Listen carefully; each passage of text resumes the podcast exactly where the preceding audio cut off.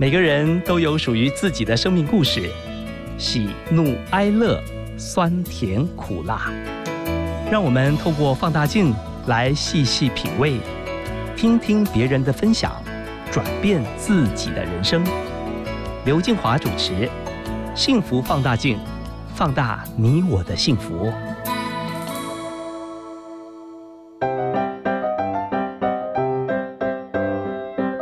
拿出手中的幸福放大镜。今天我们要来看看情歌王子林隆璇。他是台湾音乐制作人，也是知名歌手。从小学习古典钢琴，在十六岁那年开始学习各种乐器。二十岁的时候便创作流行音乐，至今已经发表超过一千首的歌曲，也参与了超过一百张专辑的制作。林隆璇的代表作品包括了三分之一的时间、你那么爱他、白天不懂夜的黑等歌曲。他以清新独特的创作风格和细腻的情感，在歌坛树立了情歌王子的形象。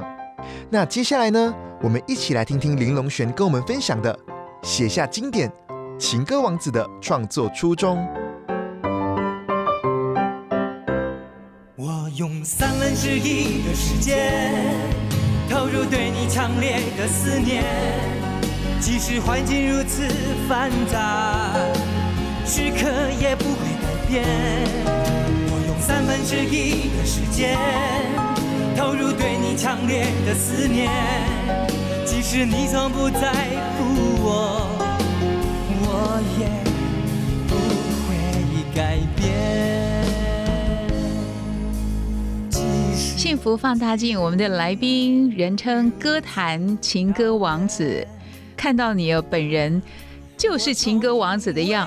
啊，林隆璇先生，哎你好，哎，建华好，大家好，大家好。哎，你怎么样能够让自己那么年轻啊？不年轻了，我都那个，对呀、不要泄露年纪好了。虽然 Google 都查得到，你的歌曲哦，三分之一的时间，嗯嗯嗯我们的开场歌，这可以说是大部分听众朋友认识你的第一首曲子。对，你从一九八六年出道，嗯唱着唱着，哇哦，三十多年了！，对，整个演艺生涯占据你生命中的三分之一，你知道吗？对，你还记不记得做音乐的当初的那一颗心？做音乐当初的那颗心，其实曾经有很多的阶段了。不过到了目前这阶段，又回到了最初的阶段。所以虽然已经到了见山又是山第三个阶段，但是我觉得那个一开始的感觉还是在，对音乐的那种憧憬还有信仰都还是一样没变。哎，谁给你取的情歌王子啊？取的那么好，你喜不喜欢？一开始就还蛮喜欢的，随着年纪越来越增长，就觉得好像怪怪的。而且情歌王子感觉好像就是要很浪漫的人嘛。那我们有时候私底下没有那么浪漫，我又是巨蟹座的，相当务实，有时候还会被嫌唠叨，所以那情歌王子应该是比较酷一点的嘛，很浪漫的那种。你是怎么样跨进音乐？因为我看你是学国乐嘛，对啊，嗯。流行音乐怎么进来的？其实我在高中的时候有一群很好的朋友，我们是读华冈艺校，白天我们都很认真的学国乐，晚上我们就化身成为这个流行的那个疯狂的一些小朋友，然后每天都在玩。那时候我们都是唱西洋歌曲，还有那个民歌，还有罗大佑的、苏芮的，每天都这么过。你没有想过说进入流行音乐，竟然也几乎半辈子了。对呀、三分之一了，早知道我就写五分之一就好了。哎，三十多年的这个音乐时光，嗯，到目前为止，你回头望望，你还满意吗？我觉得还蛮幸运的，一直都在被照顾跟被肯定的一种情况下。当然，这当中也有很多时候是觉得没有那么的顺利，例如写歌出去被退稿，或者是说以前是卖 CD 卡带，哎，出了不卖。但很幸运的部分就是一直都有人给我机会，然后一直到现在的民歌四十五都还可以邀请我。其实我从民歌二十就开始唱了。我在早期当大学生歌手的时候啊，其实我一直不太认为自己是名歌手，但后来现在回头看，其实成为一名歌手是非常幸福的，因为当时我写的歌比较像是商业歌曲，但现在回头一看，其实还是蛮民歌的，哎，你被退稿哈是什么心情啊？就很不爽啊。但是呢，在不爽当中，我们还是会有积极向上的一种力量，就是有不服输嘛，就在写，在写。我曾经写过最多次被退稿是张学友，我大概被退了十首歌。然后在那一次呢，从这个充满了希望，觉得诶，因为是制作人造我，他一定会让我选进去。殊不知选歌的决定权是张学友，所以我们写的歌的时候，唱片公司进了，然后制作人也认同，但张学友会退稿，因为他可能觉得不适合他。所以从一开始觉得充满希望，到了一半，可能到写到第四五、第五首的歌的时候，就开始灰心。我觉得到了第十首歌的时候啊，那时候心情是我觉得把所有的想法跟企图都放下了，担忧也放下了，就专心在每一个音符、每一个歌词，然后写出去。张学友就要了那首歌。后来我也抓到一些写歌的一些感觉，我自己在想哈，嗯，音乐创作人在你们写歌或者作词作曲的过程里面，需要灵感吗？需要。啊，你的灵感来源是什么？是喝喝小酒呢，嗯还是出去吹吹风啊、淋淋雨啊？以前我一直不知道到底灵感哪来，所以很多歌曲在写的时候啊，它很快就完成。当然也有很多歌是半途而废，写不完。后来我自己归纳，就是说，当自己越放松的时候啊，或者当自己心里更柔软的时候，然后没有太多的企图心的时候，也没有太多的担忧心的时候，灵感会自然浮现。而且我觉得每个人心中都有一些创意跟灵感，它不一定会表现在音乐，有可能会表现在演讲、美术或者是其他的地方。因此，我觉得如果让自己要成为有一个灵感的一个发电机的话，很重要的就是要把自己的心变得更舒服、舒缓、柔软，甚至我们讲说有点感性。原来是一个幕后音乐工作的人，嗯，站在台上开始要自己唱，哎，还记得那一刻吗？或者是你的决定？其实也是半推半就的，就跑去比赛了。被我一个好朋友周秉军，他也是大学生歌手，然后他就很认同我的音乐，就帮我挑了两首比较像流行歌曲或像民歌，就是比赛。而且比赛的时候，他还特地把这两首歌带到那个大学生里面，他特别以他自己打包票的身份去跟那个老板说，这个就是他认为很好的作品。当时除了那个老板的肯定，还有评审他们给我的肯定，像苏来、施小荣等等，所以我就觉得说，哎呦，原来我可能有机会是可以成为歌手的。直到我比赛得名的那一刻啊，我才意识到说，哦，其实我也是有这个机会，还有这个条件可以站在台上的。不过那是已经我学音乐大概七八年以后的事情了。你喜欢哪个角色？我比较喜欢担任制作人，因为担任制作人不用去弄头发呀，不用去化妆啊，也不用发声练习，然后也没有太大压力，因为压力是歌手嘛。我们的压力是来自于说怎么样让它变好，比如说他如果一直唱不好，你会有点担心。之外，其他你就会比较轻松一点点，比较休闲一点点。可是有不同的压力也很好啦，比如说演唱的时候啊，当你会充满压力，跟你要去发声练习，你可能会在意，哎，来的人有多少人？你可能会担心台上会不会破音。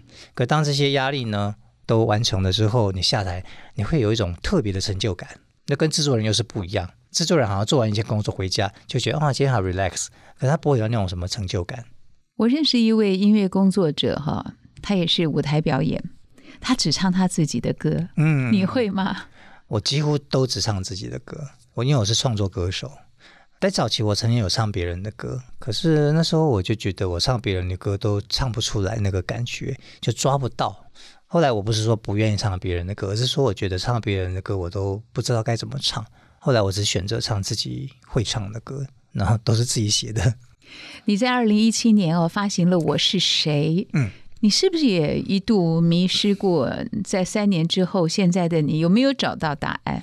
嗯，其实有找到答案，因为其实我们在很多的斜杠人生哦，一下做这个，一下做那个，到后来我突然间有一天就想通了，说，哎，这些东西虽然有一下幕前，一下幕后，有时候制作人，有时候是做，其实都跟音乐相关呐、我自己干嘛自己没事觉得说，哎，我好像必须要认定自己是什么角色，没有必要，因为所有的工作都跟音乐相关，它其实就是一种工作，就是音乐工作者。有没有人跟你说，你为什么能够那么年轻？是音乐的关系吗？真的耶！嗯嗯，其实我有在做冥想，它是心理学方面的，然后那个部分让我心里觉得非常的疗愈，所以每天都会蛮开心的，主要是这样。这会让你看起来更年轻。至少因为人没有太多忧愁的时候啊，烦恼，其实人至少细胞也会比较开心一点吧。你会比较喜欢人家怎么称呼你啊？一直情歌王子吗？就还是不要吧，情歌王子应该留给大概二十几岁的歌手吧。就直接叫林龙玄先生。对，或叫龙泉龙泉哥、龙泉叔、龙龙卷老师。哦最常被叫的就龙卷老师啦，因为我本身也是老师嘛，我在台南一个学校服务，那个已经变成是我的主业了，在教书这样子。哎，你怎么当初会愿意或者敢接下老师的工作啊，而且是在台南呢？一开始我是在文化大学当兼任老师啊，教着教着就教出兴趣，然后台南应用科技大学给我一个邀约，然后我就了解了一下，哦，原来他前身叫台南家专，以前音乐系是非常厉害的，我有很多同学朋友是从那边出来的，所以我就去答应了邀约，然后就继续专任是要上班的啦，一个礼拜要去四天，所以我就在那边待了大概一年左右的时间。你刚刚说你喜欢这份工作，嗯成就感是什么？成就感就是，特别是我们今年有一个大四，我带大四班的毕业生，然后他们要举办一个他们的毕业公演，所以呢，在里面有很多的学生发表自己的创作跟演唱，然后展现出来的那种专业的程度，让我觉得说，现在小朋友真的就是未来的主人翁吧，以后的我们的国语乐团就靠这些人，所以很有成就感。我觉得是一种传承。比如说这次呃，我们的民歌演唱也邀请了李健富大哥的女儿叫 Sandra 李友山，跟我的儿子林廷汉，他们两个还会合作一首歌，叫做《龙的传人》。好有趣哦！哎，说到传承哦，对，我知道有一些在演艺圈或者是歌坛的人呢，他们未必会希望孩子接棒。嗯，我看你的儿子好酷哦，哈！他啊真的 对呀、谢谢谢谢，他很喜欢音乐。呃，一开始我也不太赞同，因为这条路不像过去我们黄金年代啊，卖卡带卖卖 CD，就是说你只要出道，基本上都不会饿死。当然，一片歌星也有，但只要你条件够。但现在就算是条件够，也不见得能够支撑下去。但我觉得说，一个人的一辈子有限，他做自己喜欢做的事情，不应该被家长给阻挠。后来我就放下了这个想要去阻止他的心，就让他去闯一闯。你有没有想过儿子为什么会对音乐有兴趣？是因为你吗？应该是因为林俊杰吧，因为他有一天看了林俊杰的演唱会回来，他就开始认真弹钢琴，认真练歌。当然，我也有责任呐、因为从小我开车载他的时候，不断放我唱的歌给他听。而且儿子这一次，呃，要在九月二十六号、二十七号啊，相知相守民歌四五演唱会有这个电音版本，他自信满满。他说他绝对会让老人家从椅子挪动屁股站起来跳舞，文亚不？因为嗯白天不懂夜的黑是我写给那英的歌，然后我想要重唱，然后他就帮我设计了一个曲风，就是比较电音摇滚，还有嘻哈。有一天，他就找了一个编曲，那编曲才十九岁，来我家讨论这首歌，然后我们就放这首歌给那个十九岁的编曲听。十九岁编曲听的时候，他说：“嗯，这首歌还蛮好听的耶。”我们就愣住了，你没有听过这首歌哦？他说没有啊，第一次听。所以你知道，就是歌一直都在改变，世代一直在传承。那我觉得让年轻人来重新给予一些新的生命。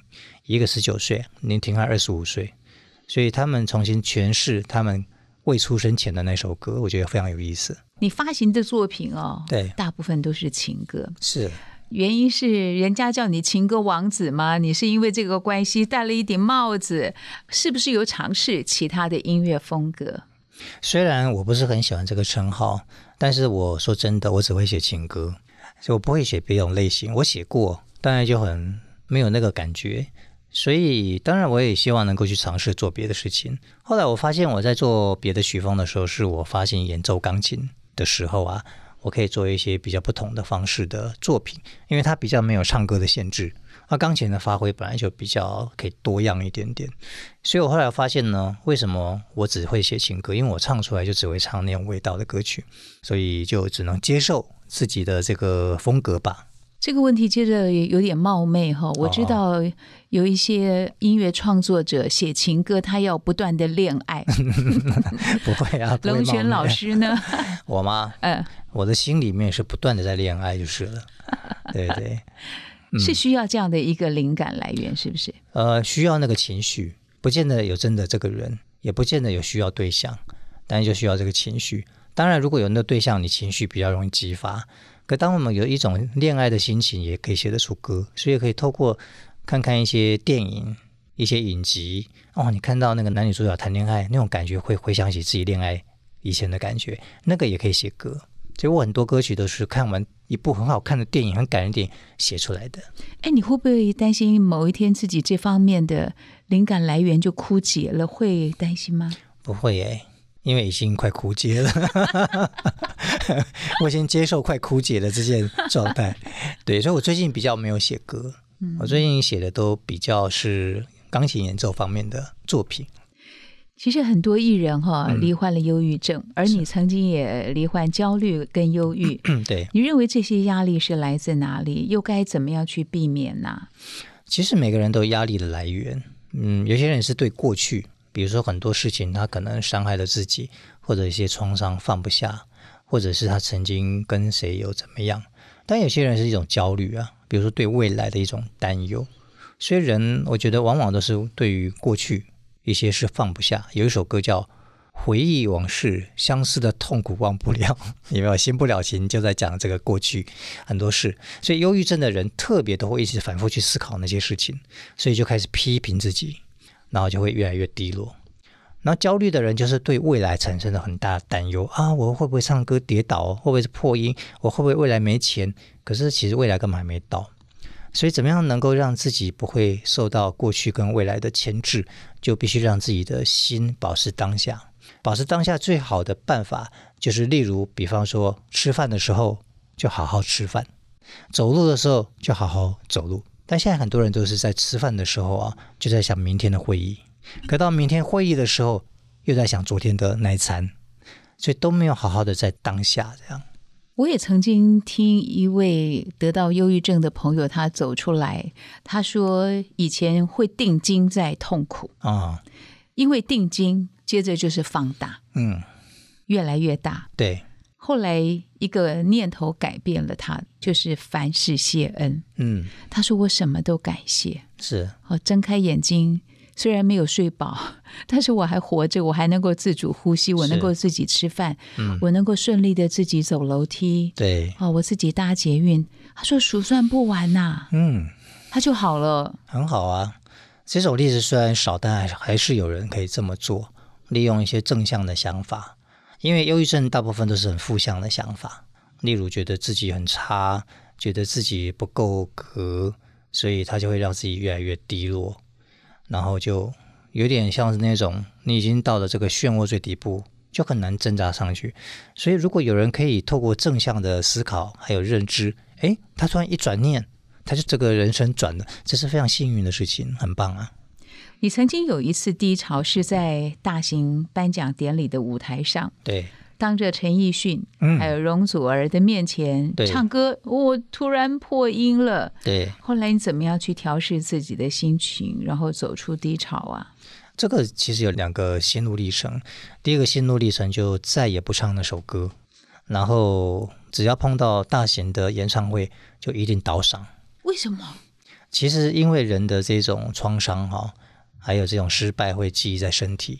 可能自己要上台前会觉得说没有啊，我没有在担忧了。但其实当时的那个创伤哈，跟失败，它其实记忆在身体某个地方，那可能就是正好记忆在我的喉咙，然后每次要碰到一样类似情况，喉咙就会倒伤，就不自觉就会紧绷，就会开始产生压力。那第二个部分就是要透过我们讲说正念的练习，然后让自己的心回到当下。因为如果心不回到当下，就会继续担忧。比方说要上台了，又开始担忧，可那个担忧是没有必要的，因为那是未发生的事，所以就要把那个心拿回来到当下。所以当这么做这么做的时候，慢慢的喉咙它就会放松。所以到第二个这个阶段，大概是历经十年之后，我学的这个正念，它是牛津大学开发出来的一个课程，它就是疗愈了我的这个上台的焦虑。因为你是音乐人，是所以不容许任何一个不完美。在当时的确是这样，特别是你看我那个破音，你现在去问陈奕迅，他们一定不记得这件事情。可是对当事者呢，他其实就很介意。所以每个人都对自己的失败哦，都会很介意这件事情。所以怎么样让自己能够去调整这个负面的思考？其实可以，就像刚刚您说那朋友，感恩，感恩自己还能唱，感恩自己有这个舞台，感恩自己还被称为情歌王子。那么其实就会让自己更加的放松，喉咙它就会自然间就会放下那个伤害性的一种记忆。龙轩老师，其实你们哈，因为自己在这个行业里面，就是不容许半点的差错。嗯，像我们不是，我们如果有一次能够把歌唱完全，把歌唱好，哇，那个就很棒了。所以唱不好啊，破音哦，那个是很正常，是 常常有。OK OK，听起来这样好像我会更好一点。对呀，你们已经是一百分了，所以偶尔的九十九分、九十九点五，很棒的啦。是是是，哦，放过自己吧。是，对，放过自己就是原谅自己。对，是。还有你在政治大学哦，你还去念了 EMBA，拜托，嗯，读书很苦哎，这个也不能放松。你怎么会去再念书？结果如何啊？考进去的时候很开心，读的过程很痛苦。毕业的时候好开心，过程痛苦原因是因为都是商业的啊，那些商业什么财务啊，什么经济学啊，从来没有学过诶。对我来说简直就是每个字都看得懂，但串在一起你就是不知道他是讲什么。你干嘛去读啊？那时候就没什么事啊，那时候就有朋友去读了，觉得哇，对，好好哦，那一直鼓励我去读。哦，就是说好啊，反正我也没有接触过 EMBA，也不晓得是什么。听说跟文创相关的，那我就学音乐的嘛，就跟文创有关，也许可以来救一下这整个华语市场看看。那时候怀抱一个使命感，就考进去了。这样，像你是有知名度的人哈，嗯，不管读书或者任何的地方，对，会不会你给自己一些压力啊？一开始会耶，因为很那些都看不懂嘛。但是后来我们同学都很很好。他们都会帮我写功课，然后我们那个分组讨论呢，要大家轮流上去报告。我永远都是报告第一章，第一章就是要把我们要报告的主题跟我们的组员念出来，然后就接下来我们交给第二位同学。等于你是主持人了。对，我就是这么混了三年，毕业了。那你 EMBA 给你最大的收获是什么？就是交了一群好朋友。他们给我很大的支持鼓励，因为他们不觉得他们在念书。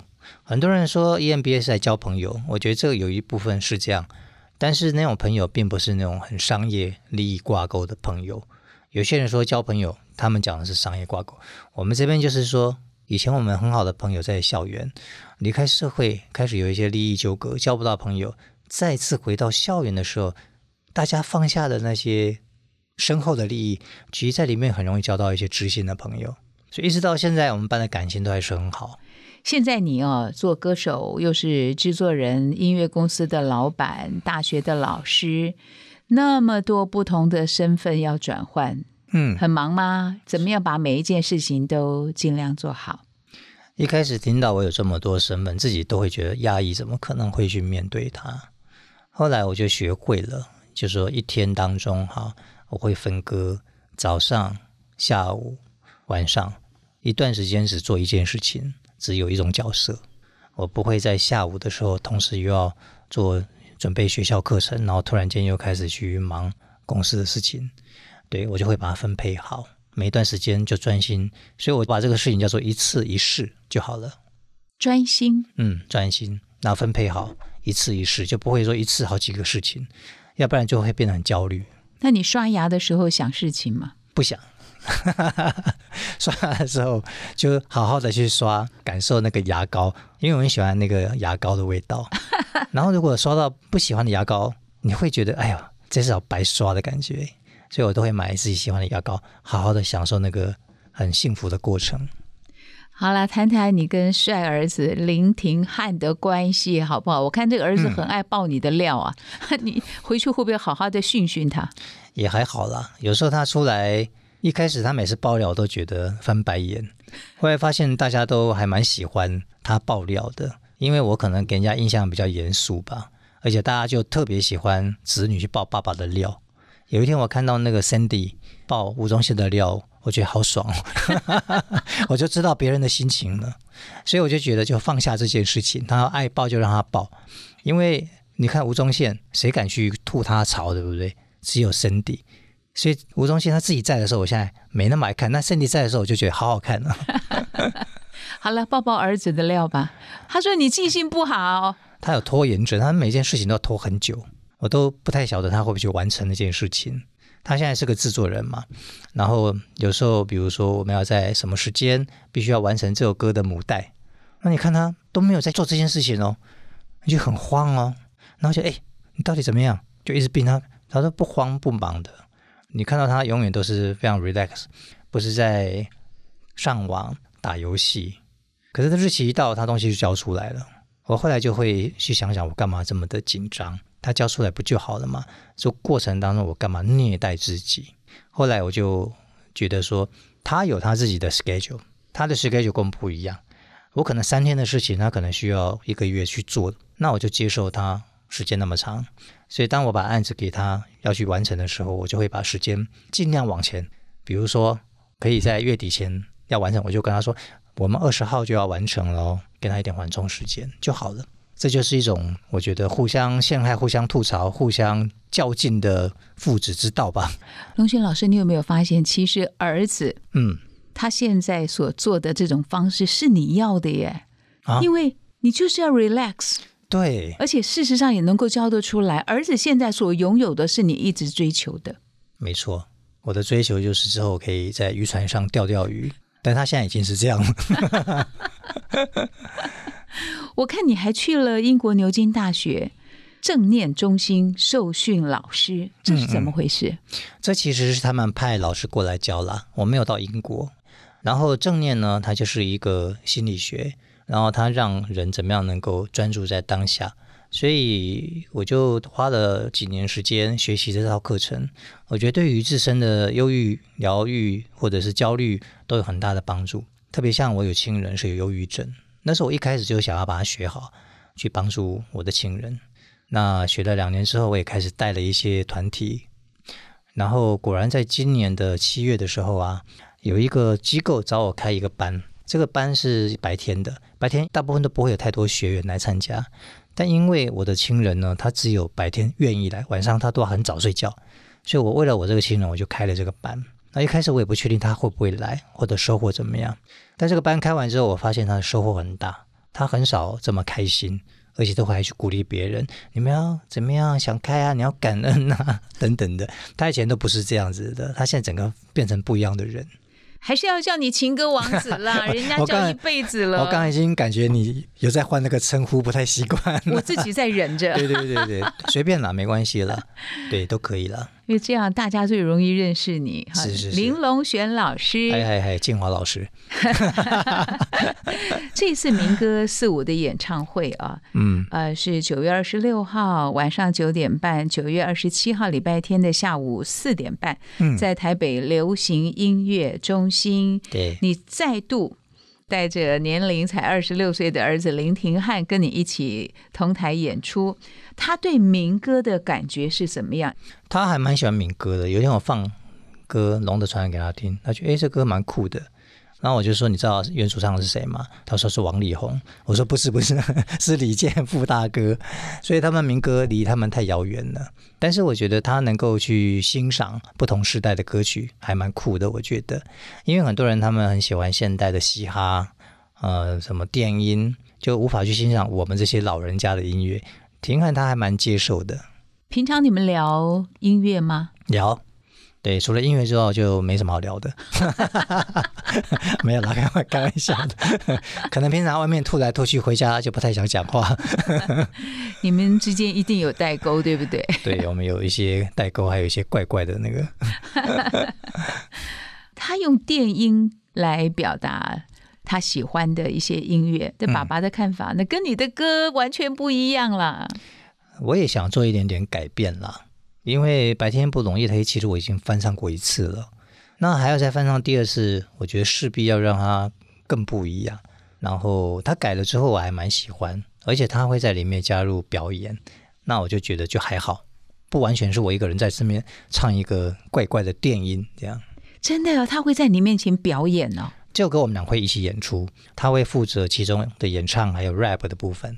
哇，爸爸怎么看他表演呢？他的动作是什么夸大型的动作吗？还是反正他们嘻哈挂都会有一些动作嘛，比如说这个动作代表什么，那个动作代表什么，姿势一大堆这样子。哎，可是你平常唱歌没什么动作哎，那怎么办啊？两相对比，父子这样，你要怎么摆？我先说，不止我没什么动作，包括李健富大哥、丁小文小姐，我们这一代的人就比较不会有动作嘛。但是呢，我觉得一静一动也蛮好的啊。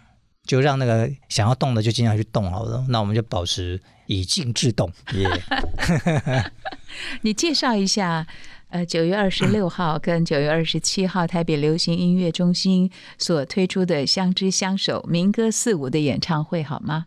好，民歌四十五呢，这次有大概三十几组的艺人，然后有些真的真的都是殿堂级的人物，像李健富大哥。还有洪小乔老师，这些都是我们在小时候，我们可以跟他同台演出，太不得了。还有一些我的同学，就是金志娟、徐锦纯、丁小文，都是我的同学。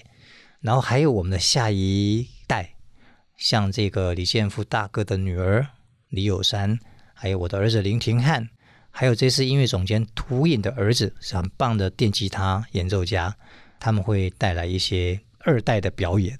所以呢，贯穿了这个电吉堂，还有同学，还有第二代，其实我觉得是非常多的内容跟多元的表现在里面，比较不同于过去，而好像都是大家听歌，其实就是要来听记忆的感觉。现在除了记忆，还会听一些创新的东西。哎，你们的第二代儿女哈，愿意跟你们同台演出，是你们鼓吹呢，还是刚好看到他们中间有互相有作品出来？怎么样的因缘巧合，他们会愿意跟你们一起？就华老师一场，他们不太愿意哦。的确，他们好像 好像是会觉得说，哎，要去参加这个他们陌生的这些作曲，还有这些歌手，一定会有一些那个嘛。但是你知道吗？这个民歌四十五是一个非常指标性的大型，又在北流。我们把北流拿出来，他们就哇，北流哎，大部分都会愿意啊。所以，特别是那个李友山，就是建富大哥的女儿，她真的非常有心哦。她从大陆回来，你知道，她回来之后，她还要再回去，所以整个这个隔离加起来要二十八天。可她很支持这个活动，因为她很喜欢民歌，然后也支持她的父亲，因为建富大哥就是我们这次的主办人。哇，我觉得最大的听众就是爸爸妈妈，你们会成为听众。对。我们可能会自己买很多票，我们也希望我们心中永远的情歌王子啊，林隆璇老师，可以带着对音乐热爱的初心，勇敢的为爱往前飞。是我们节目 ending 呢，就送你一首你演唱的《为爱往前飞》，谢谢你，谢谢金华，谢谢大家，拜拜。我只为你。再为谁，生命从此不再委屈。春去秋来，花开花谢，日复一日，痴心徘徊。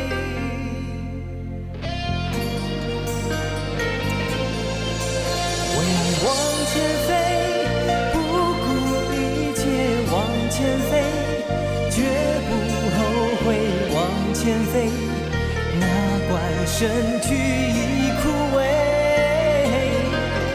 为爱往前飞，尽管寒风冷心扉，尽管路途还遥远，所有危险自己背。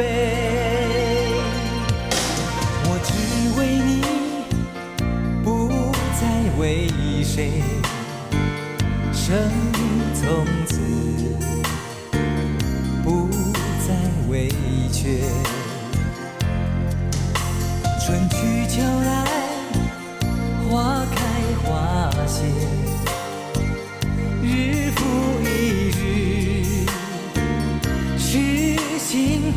quit.